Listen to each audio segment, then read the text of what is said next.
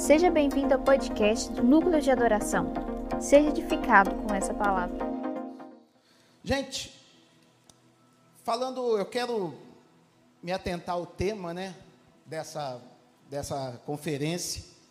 Eu quero, eu, eu creio que é um tema que veio direto do coração de Deus. Quando a gente vai falar de porção dobrada, talvez você já vai te remeter lá a Eliseu, né, recebendo a porção dobrada do profeta, de Elias. Mas Deus, como que Deus funciona? Deus ele tem, ele, ele tem um DNA específico. Deus ele tem um código da maneira como ele fala.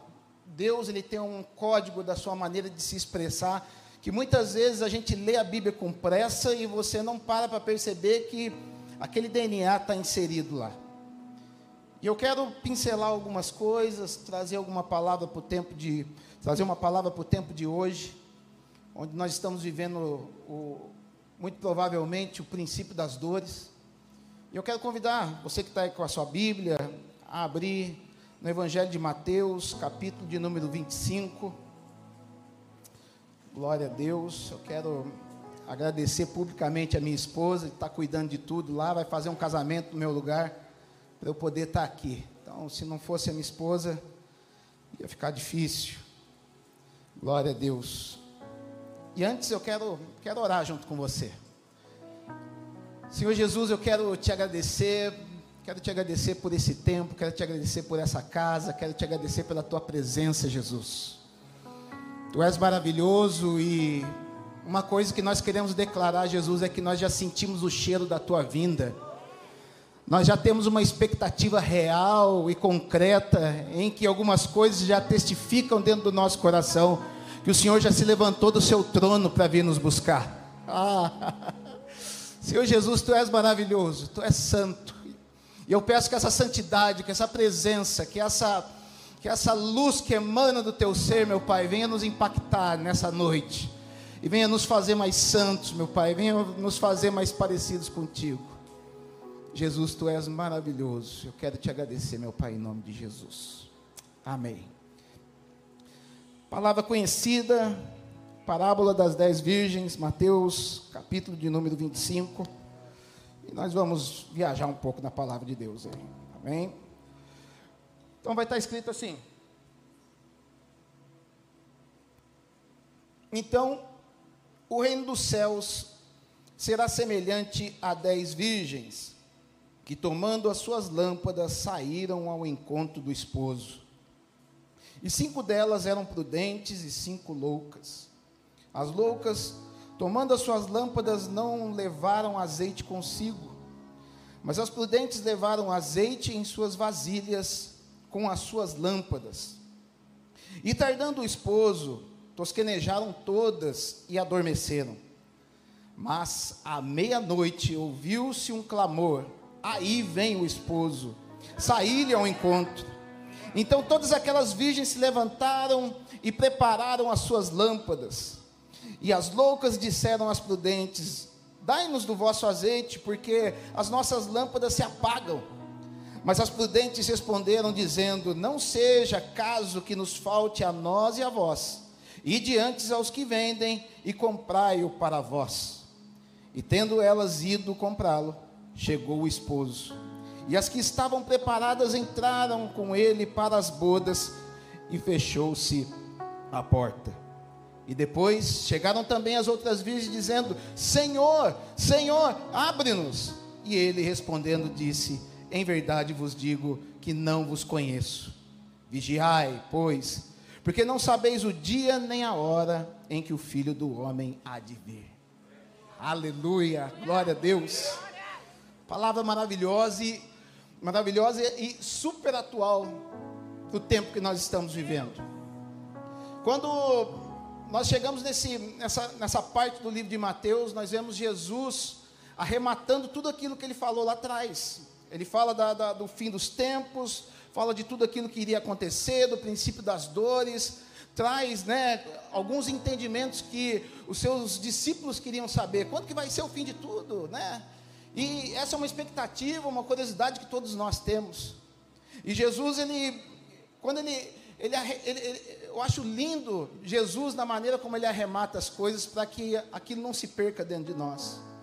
Então ele fala tudo isso que eu falei para vocês sobre as pestes, sobre as perseguições, sobre os rumores de guerra, sobre o princípio das dores, elas vão se resumir numa coisa só. Então ele fala, então. Por que, que entra esse então? Porque ele está arrematando, ele está concluindo tudo aquilo que ele falou lá em cima, tem uma conexão. Então, Mateus 25 não é algo jogado ao, léu, algo, algo boiando dentro da Bíblia, como se não fosse cronológico. É algo que ele vem construindo o entendimento, para que aquilo ficasse fixo no coração daqueles que o estavam escutando.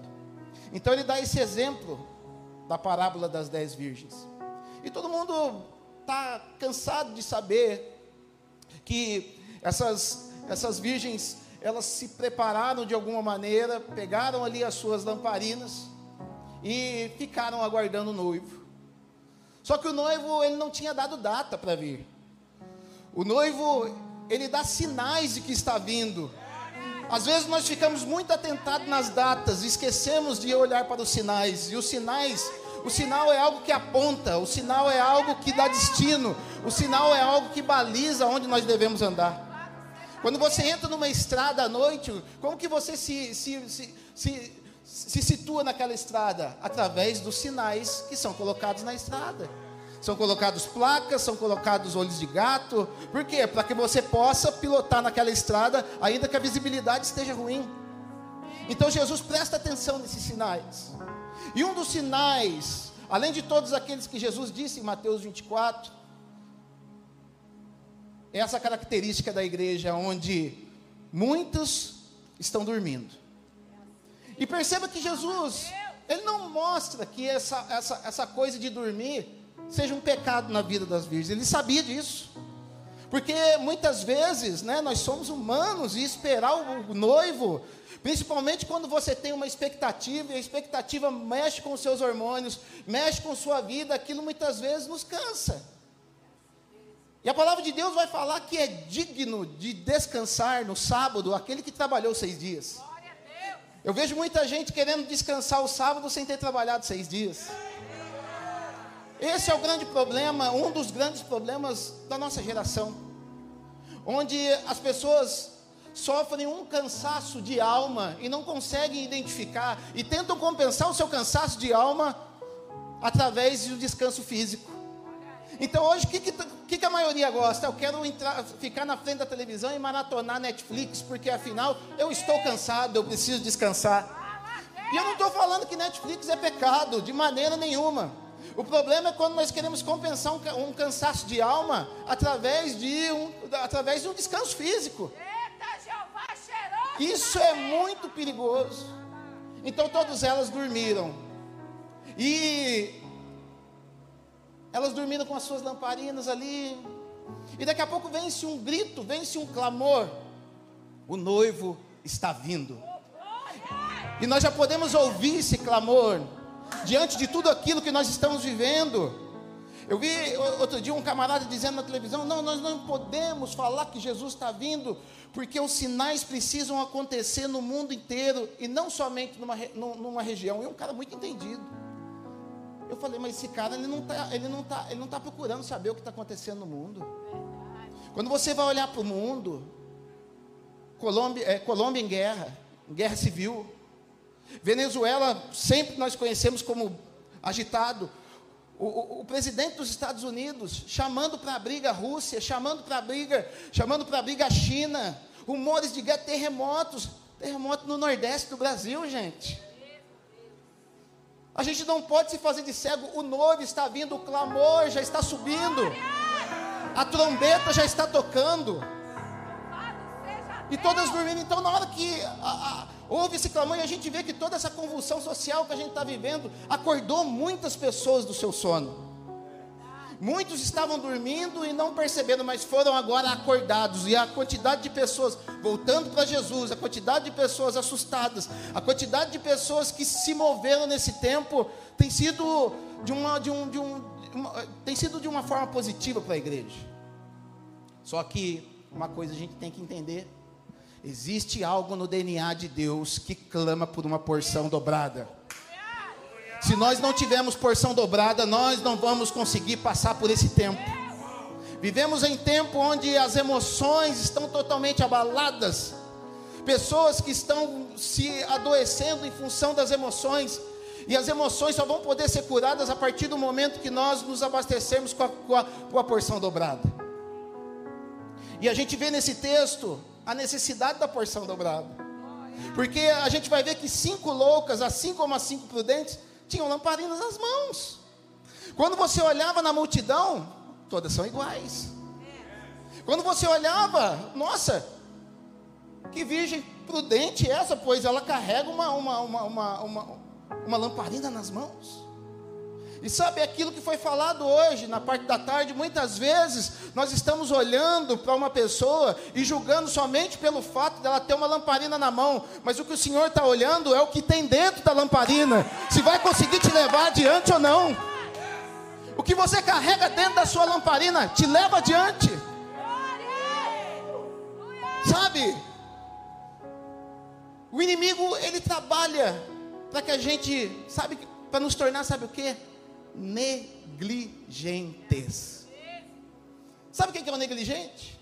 É aquele que fala assim: ah, esse negócio que o pastor fica falando de ler Bíblia é, é clichê demais, é coisa que o pastor da minha avó falava para minha vovozinha. Jejum, ah, jejum, jejum não tem nada a ver. Oração, ah, para que orar? Sabe? E muitas vezes, perceba, o, o, o perigo que nós estamos vivendo para esse tempo. Porque aqueles que preferem ficar dormindo, ou aqueles que têm a, a lamparina sem a reserva do azeite, quando você vai tocar nesse tipo de assunto que são basilares na fé cristã, leitura da palavra, oração, jejum, consagração, guardar os olhos, guardar a boca. Ah, religioso. Religioso, ah, Clebão, mandando ler a palavra, religioso esse pastor, como é religioso? Para quê? Hoje eu ligo uma, uma pregação no YouTube. E ali eu me alimento, mas deixa eu falar, esse alimento aqui é um alimento personalizado. A mensagem do YouTube é muito boa, mas o que você se alimenta dentro do teu secreto, personalizado, daquilo que Deus traz no cardápio para você para aquele dia, é isso que vai fazer com que você venha ser cheio do azeite. Se a gente não partir para essa, essa ótica, e sabe o que acontece? Por que, que elas foram negligentes, aquelas que não tiveram a reserva do azeite? Porque é algo que nós vivemos e que eu vou ler um texto para vocês provando isso. Elas viviam, sabe, elas não eram más. Jesus não está falando que elas eram más, está falando que elas eram negligentes. O fato de você ser negligente não te faz uma pessoa má uma pessoa mal intencionada. Mas era, sabe o que? Eram virgens que carregavam uma verdade própria que não é a verdade de Deus. O inimigo ele nos engana com uma falsa verdade. Sabe por que, que a verdadeira, a verdade de Deus não penetra nos nossos corações? Porque todo esse sistema que é chamado de mundo por Jesus, desde a nossa infância, começa a construir em nós uma falsa verdade que nos afasta da verdade de Deus. Perceba hoje tudo que se fala. Você vai falar para uma pessoa, ó, oh, Deus, Ele é Salvador, Jesus morreu por nós. Ele vai falar, me prova isso cientificamente. É cientificamente comprovado? E cara, até tem jeito de provar, sabe? Mas não vou entrar nisso agora. O, o papo aqui é outro hoje. Sabe? Paulo ele vai falar ali em 2 Coríntios, capítulo 10, onde ele, no capítulo 9, ele discorre acerca de, da oferta que ele ia mandar para os santos, de uma igreja que era verdadeiramente igreja e não uma igreja nominal, e ele estava ali chacoalhando o povo, falando: Ó, oh, você não pode ser membro somente, você não pode ser um número, você não pode ser uma carteirinha de igreja, você precisa se envolver como igreja. E esse envolvimento como igreja, hoje um pedaço do nosso corpo está tendo necessidade. Então ele vem com aquele texto falando que quem semeia pouco, pouco semeará, tal, tal, ele vem construindo isso. Mas sabe, algumas pessoas ali no meio, em Corinto, Fala, o que, que esse cara está pensando que é? Porque quando ele escreve cartas, ele é bravinho. Mas quando ele está perto de nós, ele é uma mocinha. Parece que não é o mesmo Paulo. Quem que é esse Paulo para vir falar na minha vida? E é justamente esse perigo que nós temos vivido hoje, porque quando um líder que se presta a ser líder de verdade, uma pessoa que se, é colocado como linha de frente para poder trazer os fundamentos da palavra de Deus, quando ele confronta e mexe em algumas feridas, as pessoas se doem e começam a questionar e tentar tirar a autoridade daquela pessoa. Quem não tem argumento para poder contra-argumentar, tenta atacar o caráter da pessoa. Porque quando eu não carrego a verdade, eu não tenho argumento para derrubar a verdade, porque a verdade ela é indestrutível. A verdade ela é indestrutível e sabe como que esse mundo vai ser salvo? Através da verdade. Porque conhecereis a verdade e a verdade vos libertará. E a verdade só pode vir por meio do Filho, porque se pois o Filho vos libertar, verdadeiramente sereis livres. Mas sabe onde que a gente foi buscar a verdade? Vou buscar a verdade no livro de história, vou buscar a verdade no livro de ciências, lá que o, o meu professor fulano de tal me indicou. E eu não, não é problema nenhum você estudar algumas coisas, mas o problema é que quando aquilo ele vai totalmente contra as escrituras, a gente muitas vezes se deixa levar por aquilo.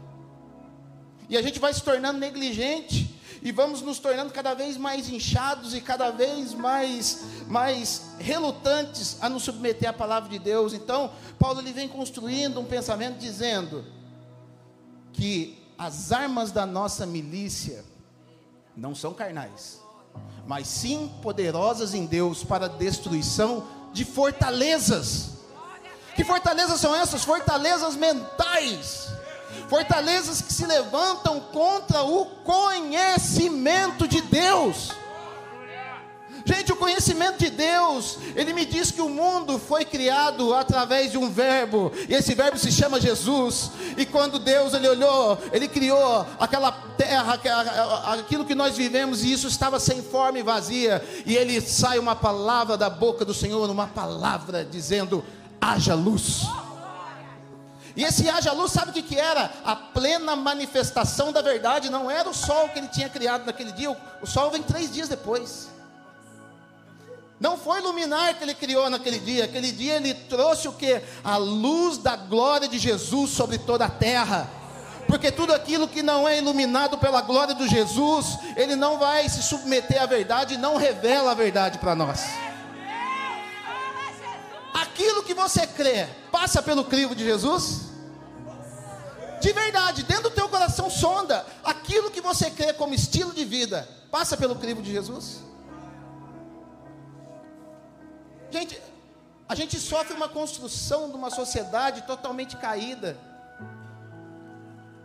Que, que ficou muito pior, sabe quando? A sociedade ela vinha sendo regida por um regime é, é, eclesiástico junto com o governo, até o ano de 1600 e alguma coisa. No ano de 1700, século 18, entra algo chamado iluminismo. Um movimento que veio lá da, principalmente da França, onde o iluminismo ele fala assim: ó, aquilo que Deus falou não é mais nada, a partir de agora o que vale são argumentos científicos. Aquilo que Deus falou já não vale mais nada, agora são argumentos científicos. E dali surgem vários pensadores que foram é, é, moldando o pensamento das gerações de lá para cá. E combinou com isso que nós estamos vivendo, onde, onde, pasmem, esses dias eu vi na internet uma pessoa que ela se pintou, se tatuou toda de preto, mandou implantar alguns, alguns negócios aqui, e ele falou: agora eu sou um gato.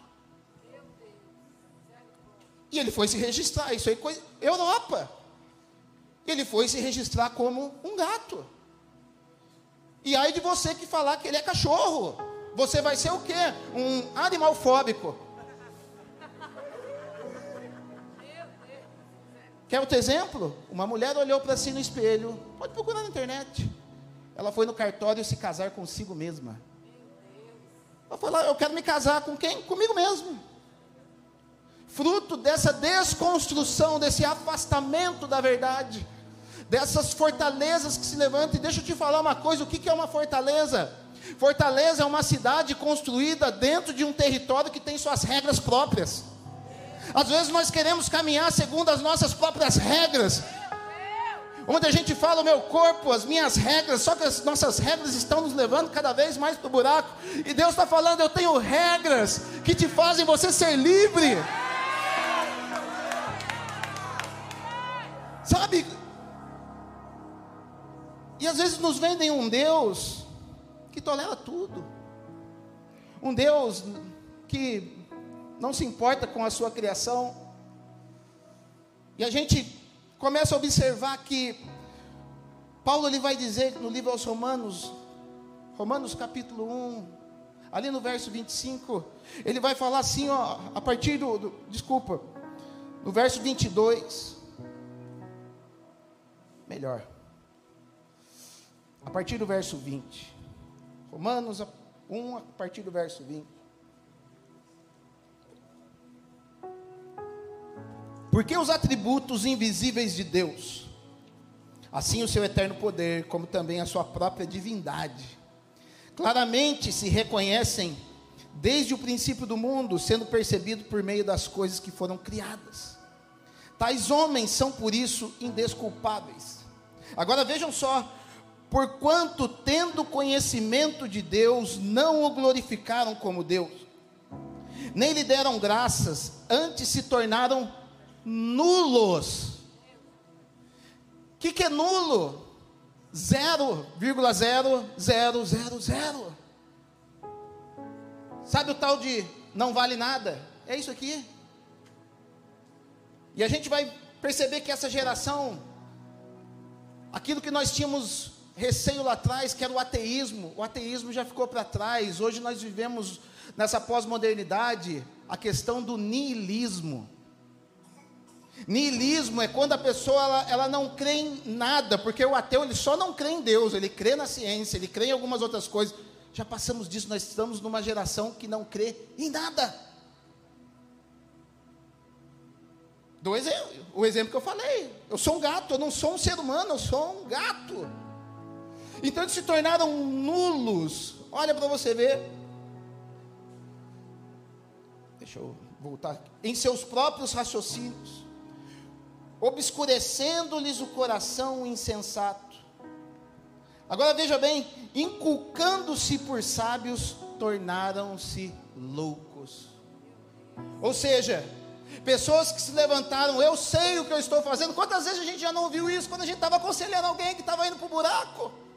Quantas vezes a gente não tentou falar para alguém que estava somente com uma lamparina na mão, falando, cara, não é desse jeito que você vai encontrar com o noivo. Eu sei o que eu estou fazendo.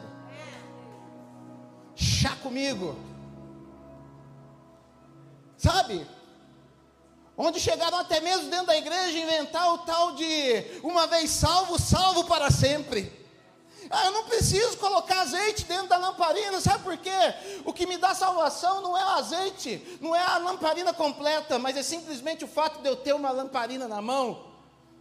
Traduzindo para nós que estamos dentro da igreja, o que precisa não é eu andar com Deus, não é eu me relacionar com Deus, basta simplesmente no final do culto eu erguer a minha mãozinha e falar: Eu aceito Jesus como meu Salvador. E sabe o que acontece? Está cheio de gente trazendo essa mensagem fácil, quando você abre o seu celular. E quando você tem um encontro com a verdade, você fala assim: essa verdade é religiosa, essa verdade não serve para mim, eu prefiro aquela verdade. inculcando-se por sábios, achando-se entendidos, tornaram-se loucos. Sabe por quê? Porque mudaram a glória de, do Deus incorruptível em imagem de homem corruptível, bem como de aves, quadrúpedes e répteis. E sabe o que acontece?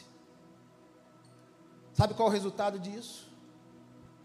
Quando o homem passou a, a adorar mais aquilo que o homem produziu do que aquilo que Deus é e o que ele produziu, Deus o entregou às suas próprias paixões. Não foi o inimigo, a gente está chamando de diabo, sabe? O cara vai lá, ele cai, ele faz o que não, não podia fazer, adultera, rouba, faz o que for. Ai, pastor, o diabo se levantou contra mim. Não foi o diabo, foi Deus que te entregou a você mesmo. Sabe quando está escrito lá na Bíblia? E Deus endureceu o coração de Faraó. É exatamente isso. Deus simplesmente olhou e falou: Faraó, o pouquinho que eu te tocava, para você fazer um pouquinho de coisa boa, eu vou tirar de você, e você vai ser entregue agora a você mesmo. Sabe o que é o inferno? Não é você o dia inteiro do lado do diabo e o diabo rosnando no seu cangote, não. É você entregue a você mesmo sem Deus. Que lembra? Já, já não teve dia que você. Eu já, já tive, né? Não sei você. Já teve dia que você está tão de mau humor que você não aguenta nem você mesmo? Agora imagina isso eternamente. Sabe? Agora veja isso. Pois eles mudaram a verdade de Deus em mentira, adorando e servindo a criatura em lugar do Criador, o qual é bendito eternamente. Amém. Mudaram a verdade de Deus em mentira. Eu conheço pessoas, sabe? Que elas preferem ouvir uma mentira docinha do que uma verdade amarga. Uma vez foi um, uma pessoa lá na, na nossa igreja, e minha, minha, pegada de pregar é isso aqui, tá, gente? Eu não tenho, é, é, é, é o meu jeito de ser. Eu queria muito poder, é, recebe aí, chachu, queria, mas não tenho. E ela foi na igreja e ela foi reclamar com uma obreira lá nossa lá. Vim na igreja esperando receber uma palavra e o pastor não dá uma palavra. Cara, eu dei a palavra! Eu dei essa palavra para ela. Mas ela queria uma palavra que confortasse as emoções dela. Ela queria uma palavra que validasse o pecado dela. E sabe, aqueles que têm a lamparina com a reserva do azeite nunca vão negociar princípios nunca vai negociar a verdade de Deus. Sabe por quê? Porque Deus é Deus da porção dobrada. Só que ter porção dobrada não, não é para qualquer um. Ter porção dobrada exige expansão do nosso ser. Por que, que existe expansão do nosso ser? Imagina que você é uma caixa d'água. E você cabe mil litros. Se é uma caixa d'água, você cabe mil litros. E você vem cumprindo muito bem o seu papel como caixa d'água. E sempre quando dá mil litros, né, a boia levanta e você funciona certinho. E o dono daquela casa olha assim e fala: Que caixa d'água que funciona direito, só que eu preciso de mais água em casa. Sabe o que eu vou fazer? Eu vou expandir essa caixa d'água. Então ele começa a destruir um pedaço daquela caixa d'água e ele começa a ampliar aquela caixa d'água para que a caixa d'água caiba dois mil litros. É isso que Deus quer fazer conosco, é isso que, que temos para essa geração. Por quê? Porque a anunciação do noivo vindo já está ocorrendo, já está acontecendo. Hoje você vai em tudo quanto é igreja fiel a Deus, está falando da volta de Jesus. O assunto no céu agora é a volta de Jesus. Por quê? Porque aquilo que acontece no céu acontece na terra. O rei já levantou do trono. Já estão anunciando ele já. O sistema religioso caído já era, não funciona mais. Não funciona mais. Como me alegra que o sistema religioso caído não funciona mais. As negociações, está caindo tudo, não está funcionando. O cara está ali com a varinha de condão que ele usava, né? Com palavras persuasivas de sabedoria humana. Ai, agora, e vai, e Deus tem algo para você, e tal, tal, tal, sem ter nada. Sabe, isso aí acabou, não funciona mais. que legal. Mas sabe, para que a gente possa completar essa obra, para que a, a, a gente possa se encher com a reserva do azeite, as fortalezas têm que cair. Amém. E como que caem? Onde ele vai falar assim: As armas da nossa milícia não são carnais, mas sim poderosas em Deus para a destruição de fortalezas e de todo pensamento que se levanta contra o conhecimento de Deus, levando cativo, ou seja, levando preso, levando amarrado o nosso entendimento a Cristo. Sabe? E ele vai falar que para que isso fosse acontecer, precisava destruir os sofismas. O que, que é o sofisma? É a palavra grega chamada logismos. É a maneira como a pessoa pensa. É a maneira que nós pensamos. E essa maneira que nós pensamos, ela só muda a partir de, do momento que nós passamos a ter a mente de Cristo. Como eu disse no começo, essas mulheres não eram más, elas eram negligentes, porque a sua maneira de pensar era uma maneira de pensar mediante a um sofisma. E sofisma não é coisa dessa era. A gente vai ver na palavra de Deus, ali no livro de Juízes, logo no começo, no capítulo 2, que morrendo Josué, o povo se voltou para os Baalins e foram servir a Baal. Às vezes a gente não, eu, é lógico, eu estou aqui para trazer essa, isso para você. Às vezes a gente pensa que o Baal era uma figura satânica que tinha naquele tempo, onde as pessoas iam lá fazer um, um, um batuque lá para ele. Mas não era. Baal, ele era apresentado como o verdadeiro Cristo. Isso é mitologia cananita, cananeia. Na mitologia cananeia, El era o Deus Pai. Existia Baal, que era o seu filho preferido, e existia o seu filho primogênito, inimigo do outro, chamado Ian. Então eles serviam a Baal pensando que estavam servindo a Cristo. Olha que grave isso. Então a pessoa está funcionando, ela está ali com a sua lamparina na mão, mas na verdade ela não consegue encher aquela lamparina com aquilo que ela foi projetada para funcionar. E sabe, talvez a gente está andando com gasolina, talvez a gente está andando com óleo diesel, talvez a gente está andando com qualquer outra coisa, mas você foi criado para ser movido a azeite. Sabe, a palavra de Deus vai dizer em Isaías 54, né? Que o, o, o azeite ele vai quebrar o jugo. Ele vai mudar entendimento. O relacionamento com o Espírito Santo te faz você ter uma visão superior das coisas dessa terra, porque Deus não é Deus de pavimento, Deus é Deus de terceiro andar. E sabe, você não pode estar no terceiro andar e negligenciar aquilo que você tem aprendido.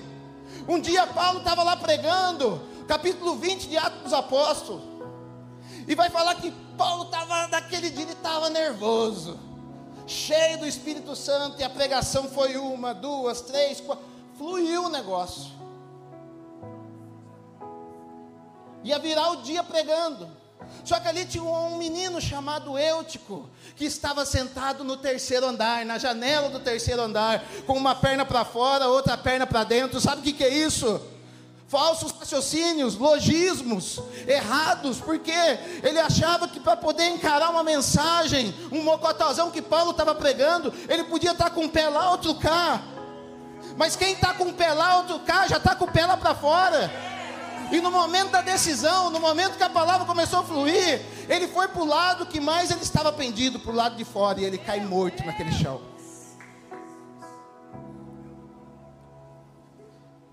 Sabe, às vezes você está satisfeito porque está no terceiro andar.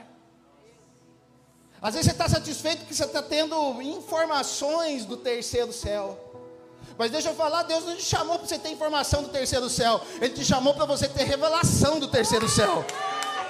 Porque informação ensoberbece, mas revelação te constrange. Te faz ser mais santo. Sabe, a gente vê Isaías pregando no começo, um, dois, três, quatro, cinco no capítulo, ele está lá cheio de informação. Ah, o boi conhece o seu dono, a jumenta a manjedora, ele está lá batendo na galera. Só que ele estava ainda sob influência do, do, do, do seu primo Uzias, envolvido com a sujeira do palácio. Uzias estava caído, Uzias já era, e ele estava lá, tendo comunhão com isso, e sabe, você não foi chamado para ter comunhão com isso, não. Você foi chamado para resgatar as pessoas desse sistema. Mas quando um dia ele estava, ele estava no momento de adoração e vai falar que naquele momento o negócio fechou dentro daquela sala. A glória do Senhor encheu aquele lugar e sabe, sabe, só a glória do Senhor vai poder restaurar a nossa maneira de pensar. Só um encontro com a glória de Deus vai ser capaz de tirar você daquele pensamento lá que o, que o teu professor comunista te ensinou. Só, só a glória de Deus. Se não for a glória de Deus, você vai continuar naquilo, sabe por quê? Porque aquilo é popular no meio, no meio da galera. Ele vai te desconstruir na glória dele. Então, na glória dele, ele olha e ele vê, eu vejo assentado num alto e sublime trono o Senhor. E vai falar que naquele, naquela visão que ele teve, ele vê os serafins voando ao redor do trono, onde eles cobriam com duas, duas asas as suas faces, cobriam Ali a tradução diz os seus pés, mas quando a gente vai para o original hebraico, ele vai dizer que aquilo ele estava cobrindo as suas vergonhas, o lugar das vergonhas dele, cobrindo tamanha santidade de Deus. E eles diziam não para Deus, diziam uns para os outros: Santo, Santo, Santo é o Senhor dos Exércitos. Sabe por quê? Porque o Deus que nós servimos não é um Deus emocional que fala assim: ai, se não me adorar, eu não desço lá. Se não mandar um santo para mim, eu não desço lá. Sabe o que, Deus está mais preocupado? É você reconhecer dentro do seu íntimo, olhar para o seu irmão e dizer: Ele é santo, Ele é santo. Sabe, na hora que isso aconteceu, na hora que isso aconteceu, ele foi lá, pegou a brasa do altar e teve, sabe, os santos os querubins que estavam ali, que tinham intimidade com o fogo de Deus. Mas o fogo do altar era tão mais potente que eles tiveram que pegar com uma tenaz. E eles foram e tostaram a língua de Isaías. Sabe por quê? A fortaleza de Isaías estava na sua língua. A língua de Isaías tinha regras próprias que não eram as regras de Deus. A língua de Isaías era uma fortaleza que se levantou dentro dos lábios e impedia ele de encontrar Jesus impediam ele de encontrar a revelação do Pai. E na hora que ele tem esse encontro, ele começou a ser chamado de profeta messiânico. Sabe por quê? Porque aquele que tem encontro com Jesus, aquele cuja fortaleza cai, ele não fala de outra coisa a não ser das coisas do céu.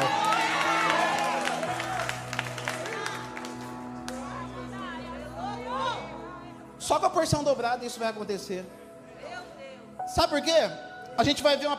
Eu falo que Deus ele carrega os DNAs dentro, da, dentro da, das escrituras, né? Olha para você ver.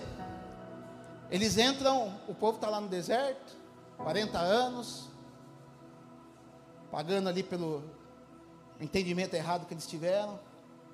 E quando eles atravessam o Jordão, Deus fala assim para eles: Jericó é minha.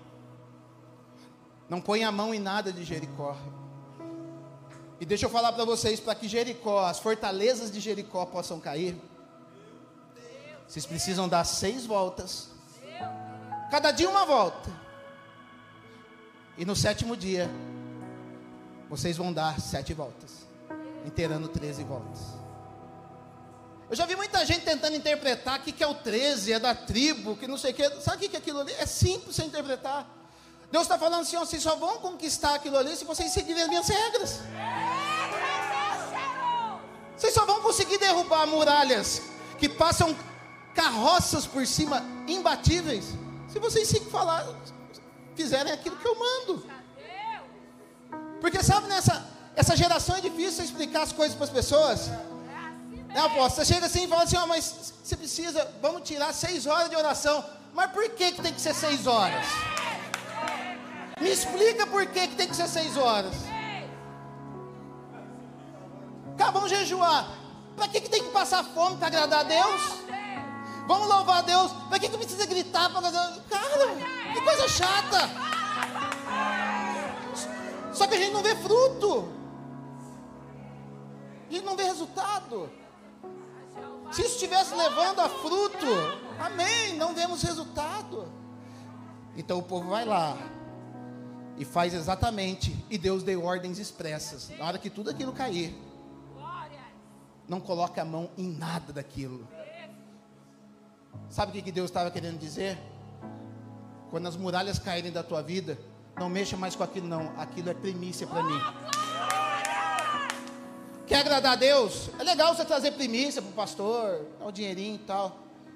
Mas comece a entregar as suas primícias das fortalezas que caíram da tua vida para Deus. Não mexe não. Não mexe, deixa lá. Porque teve um desavisado chamado Acã que foi lá, pô, que coisa linda essa cunha de ouro, capinha babilônica. Sabe o que é capa babilônica?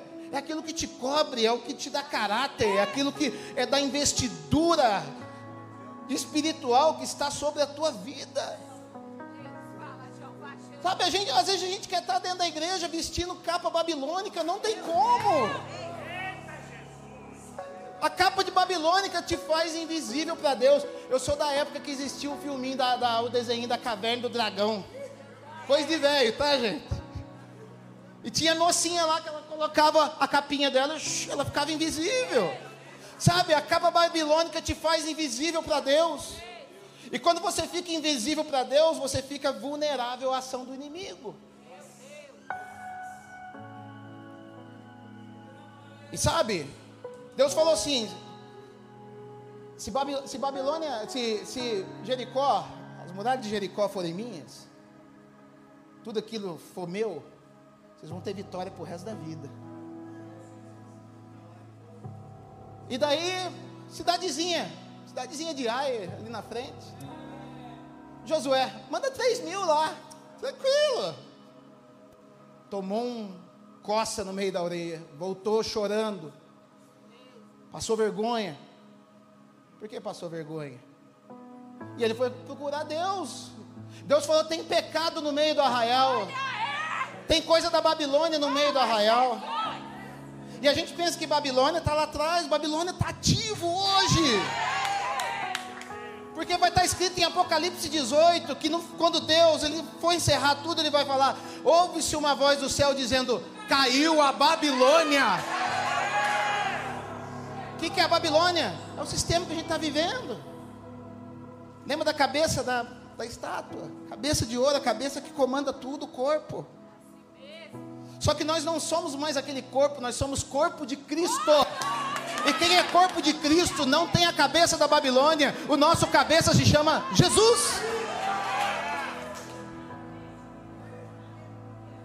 E a cabeça de Jesus não tem ouro, não tem prata, não tem ferro, não tem bronze, não tem ferro misturado com barro.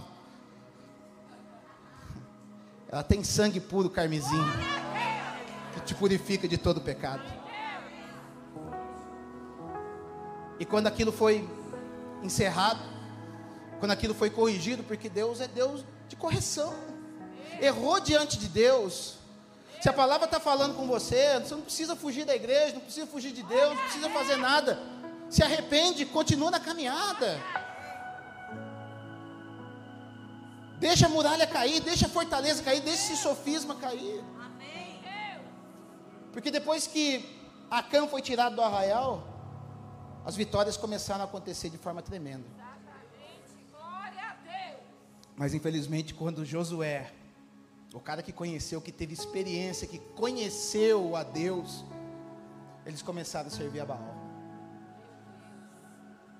E sabe, olha o perigo. A gente vai ver que que depois de tudo aquilo, Jericó ficou paradinha lá, sem ninguém mexer.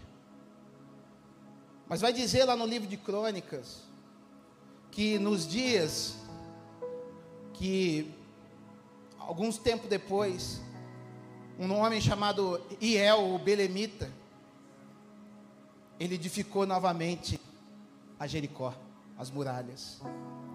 E logo quando ele lançou os fundamentos, morreu seu filho Segube. que quer dizer exaltado. E quando ele colocou as portas daquela cidade, morreu o seu filho Abirão, que quer dizer pai exaltado. Ou seja, um espírito de exaltação tinha sobre aquele homem, a qual ele colocava o nome dos filhos de coisas exaltadas, de coisas grandes, de proeminência, de destaque. E vai falar que ele perdeu dois filhos à custa de tudo isso. E no capítulo após, sabe quem que aparece na história? Jezabel. Ou seja, Jezabel, ele tra Jezabel trabalha por meio de fortalezas nas nossas mentes. O espírito jezabélico ele trabalha em primeiro lugar, sabe o que? Se opondo ao espírito profético. Porque o espírito profético é um espírito de acusação contra o mal. Lembra de Elias? Acabe, se converte. Porque se você não se converter, segundo a minha palavra, durante três anos e meio, não vai chover nesse lugar. E vai falar que ele se tornou odiado por aquela família. O espírito de Jezabel é um espírito de manipulação. Ah, você vai. Então, pastor, sabe? Queria tanto tal coisa e fulano lá meio que não presta, sabe? Manipulando. Vamos fazer um tempo de oração. Orar para quê? Ah, um irmão lá que está em pecado, foi pego em adultério. Vamos aqui, manipulação. Sabe? E a gente vai ver na palavra de Deus lá em Apocalipse, no capítulo 2, igreja de Tiatira, onde Jesus fala com ela: Ó, conheço a tua obra, conheço que as tuas obras são maiores do que as primeiras, o teu zelo. Era uma igreja top, mas tenho, porém, algo contra ti que toleras a mulher Jezabel, que se diz profetiza. O espírito de Jezabel perseguiu Elias. O espírito de Jezabel matou a João Batista. Espírito de manipulação. Entra a menininha rebolando lá no carnaval de Herodes. Lá, uh, que não. O que, que você quer? Até metade do teu reino te dou. Quero a cabeça de João Batista no prato. Minha mãe que pediu. Por quê? um profeta que acusava contra o pecado. E sabe, a gente tem sido construído nesse, nesse espírito, nesse logismo, nessa, nessa é, é, falsa verdade desse tempo, onde nos ensinaram, sabe o que? Que nós temos que preservar a nossa vida. Esse negócio de morrer para Jesus é coisa do passado. Sabe? Sabe onde que vem a mensagem até da igreja? Você não precisa mais morrer por Jesus, Jesus já morreu por você. Você não precisa mais obedecer. Você não precisa mais honrar pai e mãe. Você não precisa mais deixar de roubar. Você não precisa mais de deixar de adulterar. Sabe por quê? Jesus já fez aquilo para você na cruz. Falsa doutrina.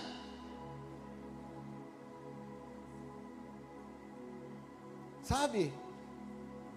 Quando a gente vai ver um homem que deu fruto, chamado o apóstolo Paulo, no mesmo capítulo 20 de Atos dos Apóstolos, ele vai dizer: Porque em nada tenho por preciosa a minha vida, contanto que cumpra com alegria o ministério que recebi das mãos do nosso Senhor Jesus Cristo. Sabe? A gente, quando.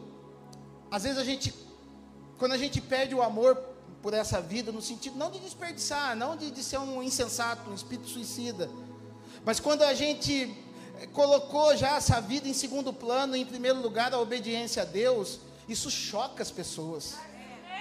Isso choca. Muitas das pessoas não vão querer andar com você porque vai falar: esse cara é loucão. Ele é loucão porque ele vai lá no presídio. Ele é loucão, ele vai para a África. Ele é loucão, ele faz um monte de coisa. Eu não sirvo para andar com ele, sabe por quê? Ele é muito radical. Só que quem tem reserva do azeite, ela é radical. Quem tem reserva do azeite, vai falar que, que, que as, as, virgens que tiveram a, a, reserva do azeite, elas tiveram que andar com, uma, com as mãos ocupadas. E quem está ocupado com Jesus não tem a mão desocupada para fazer o que não presta. Então, na hora que vem o, o sonido, elas se levantam e elas vão ao encontro do noivo tranquila e calmas, porque sabiam que estavam investidas com a reserva do azeite. Porque, como diz o começo do texto, elas estavam com a lamparina e também com a reserva do azeite. E sabe quando que as insensatas foram perceber que não tinham o azeite necessário, não tinham a porção dobrada? Quando a mensagem veio. Eu creio que a mensagem do retorno do rei, ela já está falando com todos nós, sabe por quê? Não é para te condenar, é para a gente começar a se mexer e falar: está faltando azeite no negócio. Existem alguns indicadores na nossa vida que mostram quando o azeite está faltando. Eu gosto muito de moto, né? E sabe, às vezes você está andando com a moto, a moto começa a fazer uns barulhos, tchac, tchac, tchac, tchac, tchac. começa a ranger, começa a não dar o desempenho que ela tem que ter. Na hora que você vai ver, sabe o que é? Está faltando óleo na corrente. Isso acontece também na vida do crente.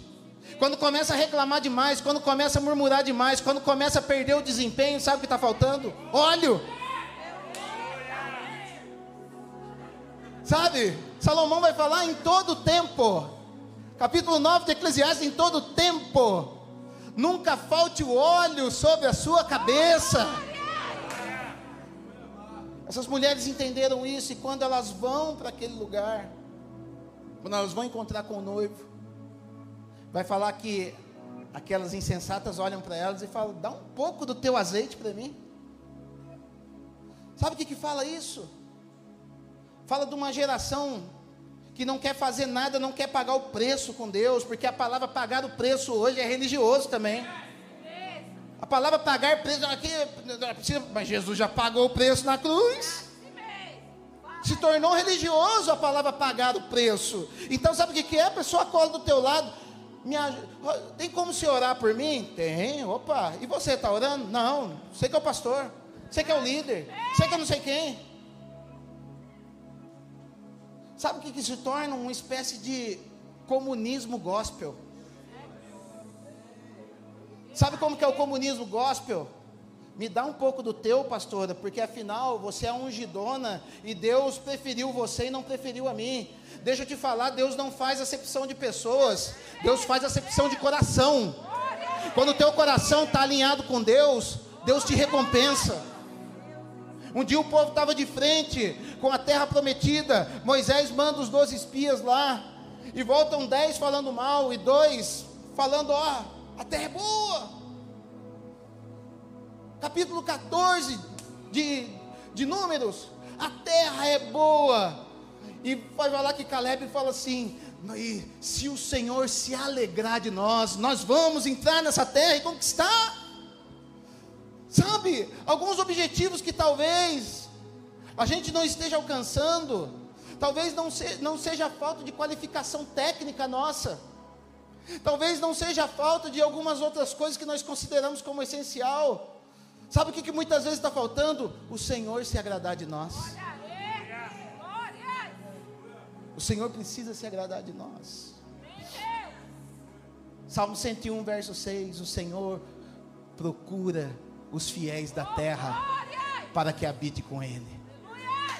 Sabe, nesse momento há um radar do céu passando sobre a minha e a tua vida. Ele está procurando os fiéis da terra.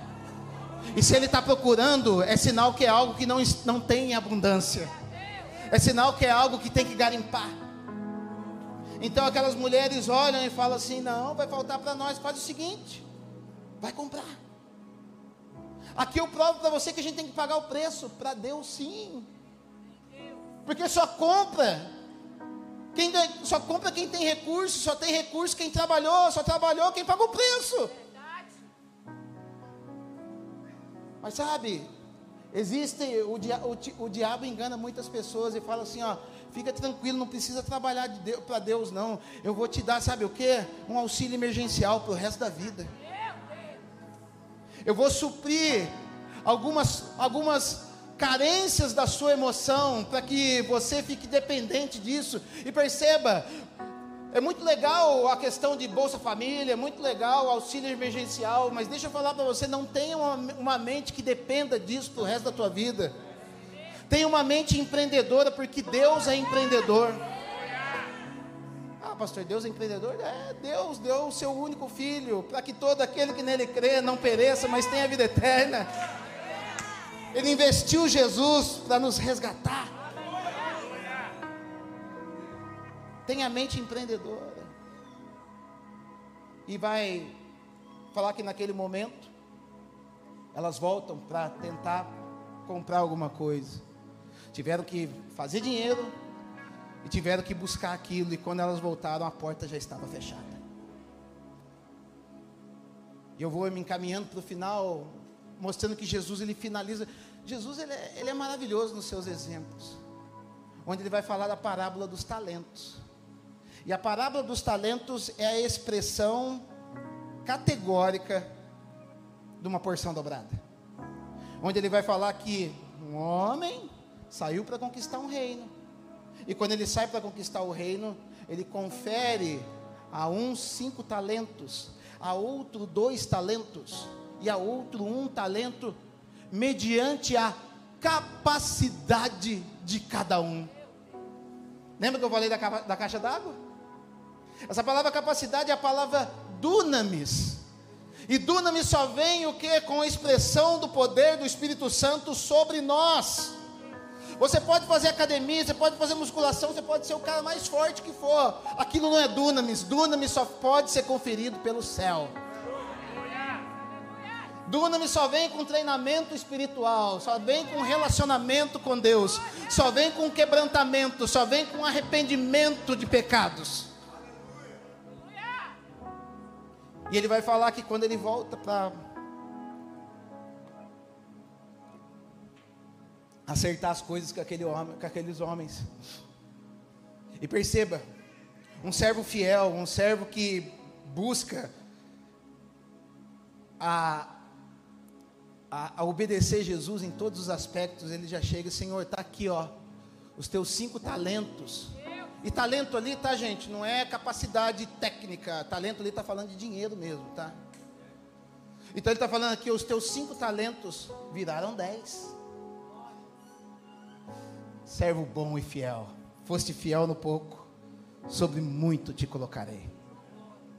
Sabe, a gente está querendo fazer pouco e está querendo receber uma palavra de afago de Jesus. A gente está precisando de uma palavra para afagar os nossos sentimentos que estão totalmente destruídos, nossas emoções que estão destruídas.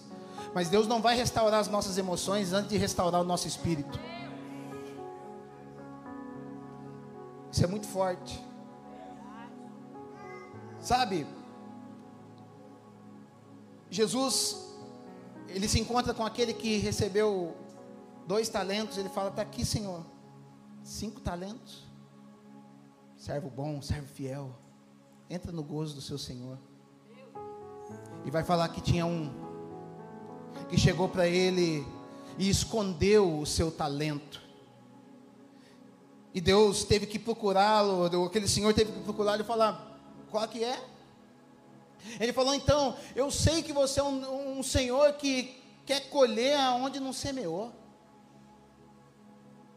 que é um homem severo, e Deus fala assim para ele: mediante aquilo que você está falando que eu sou, quem você confessa que eu sou, eu vou ser para você. Sabe por quê? Pessoas com a visão distorcida do Pai não conseguem dobrar os seus talentos. Se você não tiver uma visão correta de quem o Pai é, você não vai conseguir expandir, você não vai conseguir ter a visão, a, a porção dobrada. Sabe? E naquele momento que aquele homem foi retirado da presença do seu Senhor, aquele Senhor fala assim para ele: ó, agora você pega esse talento e dá para aquele que tem dez. Vai falar que uns que estavam do lado, mas o que, que é isso? Vai dar para aquele que tem dez? Ele vai falar: aquele que tem terá mais ainda. Porém, aquele que não tem, até o que tem, será tirado. O que, que ele está falando? Está falando do dunamis, está falando do poder, está falando do Espírito Santo que vem sobre nós e porção dobrada só vem pelo Espírito Santo. Está na hora da gente começar, parar de nos embriagar com vinho onde há contenda e nos enchermos do Espírito.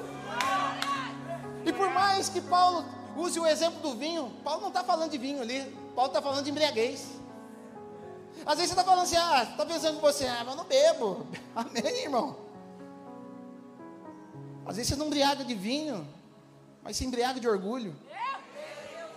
Às vezes você não se embriaga com vinho, mas se embriaga de mentira. Às vezes você não embriaga de, de, de, de, de, vinho, mas se embriaga de preguiça. Ele não fala de vinho, ele fala, o foco não é o vinho. Porque ele até fala para Timóteo, ó, faz uma misturinha aí para você tomar para o seu estômago, põe um pouquinho de vinho lá e vai, vai sarar. Não está falando de vinho. Ele está falando de embriaguez. E quando a gente é embriagado, a gente se torna orgulhoso. Todo embriagado, ele é orgulhoso. E o que, que é o orgulhoso? O orgulhoso é aquele que é cheio de si mesmo e ele cria uma fortaleza onde ele se enquadra dentro daquela fortaleza limitada e ele não consegue encontrar Deus. E quanto mais ele não encontra Deus, mais ele tenta romper aquela fortaleza na força. Mas o que rompe a fortaleza não é a força, é a obediência. Não é força. Não foi força para derrubar Jericó.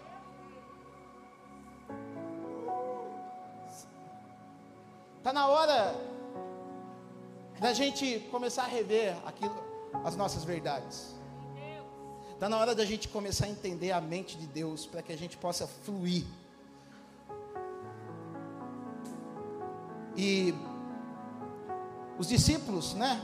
Andaram com Jesus durante três anos e meio, Jesus em, em carne.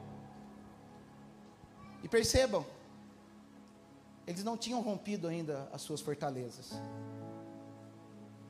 Jesus ele chega para Pedro, no capítulo 16 de Mateus, e fala: que estão dizendo aí que eu sou? Qual, qual, que é, qual que é a palavra aí que estão. Qual que é a minha fama por aí? Ah, uns dizem que o senhor é profeta, outro que é João Batista, outro que é qualquer outro aí. E você, Simão? Que que você, qual que é a sua, a sua opinião sobre mim? Tu és o Cristo, o Filho do Deus vivo. Muito bem, Simão Barjonas, né? Não foi carne e sangue que te revelou, mas foi meu Pai que está no céu. E sabe, Pedro naquele momento, ele olhou para aquela lamparina na mão dele e falou: Uau, eu sou o cara, eu vou ser o apóstolo das nações. A partir de agora eu vou, eu vou, eu vou andar de avião para lá e para cá, vou ficar nos melhores hotéis, eu vou, eu vou, é, é, eu vou ser o, o, a paternidade das nações.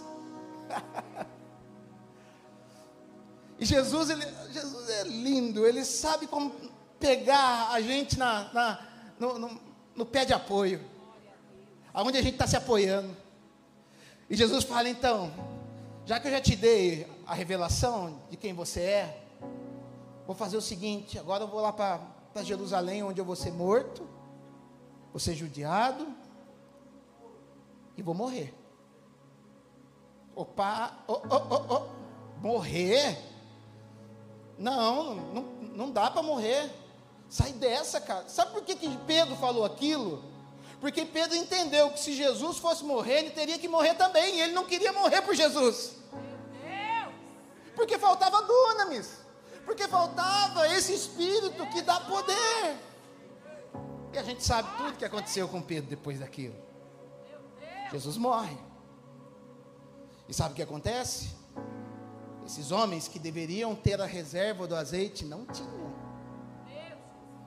Sabe por quê? Foram se esconder dentro de uma sala com medo. Ficaram lá dentro de uma casinha com medo. Será que vão nos matar? O que vai ser do nosso ministério? O que vai ser da nossa church? Vai falar que naquele momento Jesus ele entra, atravessa as paredes e diz: Paz seja convosco. E dizendo Jesus isso, sopra neles o Espírito. Primeira porção. Aquilo não era suficiente, aquilo só trouxe paz. E a paz, sabe o que, que é? A paz é a centralidade que nós temos em Deus para poder irmos para nossas guerras mediante a ordem de Deus. Porque quem não tem paz não consegue ir para a guerra. A gente pensa que paz é ausência de guerra, mas é o contrário. Com Deus, paz é a sua autoridade, a sua conexão com Deus para poder receber as instruções, para poder ir para a guerra. Vai tentar conversar com uma pessoa que não tem paz. Vai falar com ela, não te ouve, porque ela está ela tá eufórica, ela está histérica. Ela está ela tá agitada né? Ela está ansiosa. A palavra ansiosa no grego é a palavra merinal. Merinal, sabe o que quer dizer? Partida em vários pedaços. Ela está fragmentada. Aí Jesus, opa, a paz chegou. Chegou a paz. Agora eu vou poder conversar com vocês por igual. Agora vocês vão conseguir ouvir minha voz. Agora vocês vão conseguir sair da fortaleza que vocês criaram no grupinho de vocês. O grupinho que você está inserido é um grupinho de medo ou é um grupinho de paz? É um grupo de medo ou um grupo de paz? E naquele momento eles saem para começar a viver a vida deles de maneira normal. Foi o novo normal deles. Começaram vivendo o novo normal, mas agora é um normal de paz. E eles começam, a partir dessa construção de paz, a partir do encontro, a, a, a partir de uma paz que era agora uma verdade para eles, que era um sistema que rodava dentro da mente deles, segundo o modelo de Deus, eles puderam caminhar agora. E começaram a entender Jesus de uma maneira diferente, de uma maneira segundo o céu. Começaram a entender por que, que Jesus teve que ir para a cruz Pedro entendeu perdão naquele momento que encontrou com Jesus em João 21. Recebe agora um chamado, ó, sabe aquele chamado que eu fiz para você que você vai ser a pedra da igreja? Então, para você fazer isso, apacenta as minhas ovelhas. Não é para ser o ungidão. Apacenta as minhas ovelhas. Apacenta as minhas ovelhas. Ah, entendi. Entendi. E vai falar aqui em Atos, capítulo 1, Jesus está para ser assunto aos céus. E ele fala em Atos 1, verso 8: E recebereis poder, e recebereis dunamis que há de vir sobre vós. E agora, sabe o que aconteceu? Não vai ficar mais preso nas fortalezas. Agora vocês vão ser testemunhas. Testemunhas no grego é a palavra martos, ou seja, ele estava preparado para ser um mártire eles estavam preparados para morrer e ser minhas testemunhas, não só em Jerusalém, Judeia, Samaria, até os confins da terra. Agora sim, agora sim você pode até ser o ungidão, mas segundo a minha vontade, segundo o meu mandato, segundo o meu propósito, na miúda, por baixo. E vai falar que na hora que Jesus sobe, a religião tinha uma festa. Eu sou a favor das festas, tá? das festas bíblicas. Eu acho o apontamento profético que elas têm são sensacionais.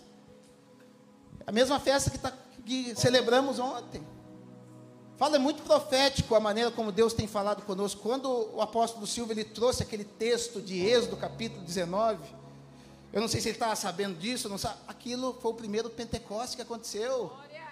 Vai estar escrito lá no terceiro mês, quando você vai fazer as contas não, não era 90 dias passados, era no terceiro mês, ou seja, aos 50 dias que o povo tinha saído do Egito. A lei é proclamada no Monte Sinai. Ali era uma lei externa. Era uma lei de pode, não pode. Era uma lei onde que era necessária para o povo naquele momento. O entendimento foi mudando. A cultura foi se estabelecendo, as pessoas foram mudando e agora Deus fala: já não é mais hora da lei ficar para fora, agora é hora da lei ficar para dentro. E a única coisa capaz, o único capaz de colocar a lei para dentro se chama Espírito Santo através do seu dunamis. E a festa estava rolando, Pentecoste estava rolando lá fora, a galera estava lá em Israel fazendo é, parada para Jesus, estava lá estourando fogos. Mas aquele povo obedeceu e falamos: vamos pagar o preço. Porque Jesus tinha falado em Lucas 24, 49: permanecei em Jerusalém até que do alto vos seja revestidos de poder, de dunamis. porção. E eles ficam lá durante dez dias, Senhor, manda a tua promessa. A palavra de Deus vai dizer que Jesus, ele apareceu ressuscitado para 500 pessoas. 500 pessoas viram Jesus e o que ele falou. Sabe quanto estavam lá dentro pagando preço? 120. 120. 120 vivendo uma verdade que o céu comunicou. Sabe, 380 pessoas relativizando essa verdade. Dizendo, ah, isso aí é coisa de religioso, isso é coisa demais, isso é coisa de gente radical, isso é, é coisa de crente antigo. E eles estavam lá, Senhor, manda a tua promessa, manda a tua promessa, manda a tua promessa. Mas de repente, de repente, de repente, um vento impetuoso entra dentro daquele lugar, movendo tudo, soprando. Jesus tinha soprado uma vez, outro vento entra, e esse vento entra agora para colocar a porção dobrada, e brasas como de fogo descem sobre a cabeça de cada um, conferindo língua segundo o Espírito lhes concedia. Ei! Sabe, naquele momento, pau comeu lá dentro. Sabe, a multidão que estava ali assistindo, tão embriagado Fala Pedro, o Pedrão, aquele Pedro, né? Se levanta e fala: aqui não tem nada de embriaguez. A gente está vivendo uma promessa. E sabe, se você estudasse a Bíblia, você ia saber que lá em Joel, no capítulo 2, 28, falou que no final dos tempos nós seríamos cheios do poder. Errais por não conhecer as Escrituras, nem o poder de Deus. E aqueles homens foram cheios do Espírito Santo. E ó, 3 mil almas, 5 mil almas, cadeia se abrindo, Cornélio se convertendo, mulher ressuscitando, menino caindo, ressuscitando, aleijado andando, e assim por diante. Sabe, está na hora da gente começar a viver isso. Vai ser um tempo de muita colheita sobre esse tempo. Só que se você não tiver reserva do azeite, você vai ficar olhando isso acontecer na vida dos outros e vai falar: o que está acontecendo comigo? Eu sou um patinho feio? Não, não, busca, busca esse poder, busca que está disponível para você nessa noite.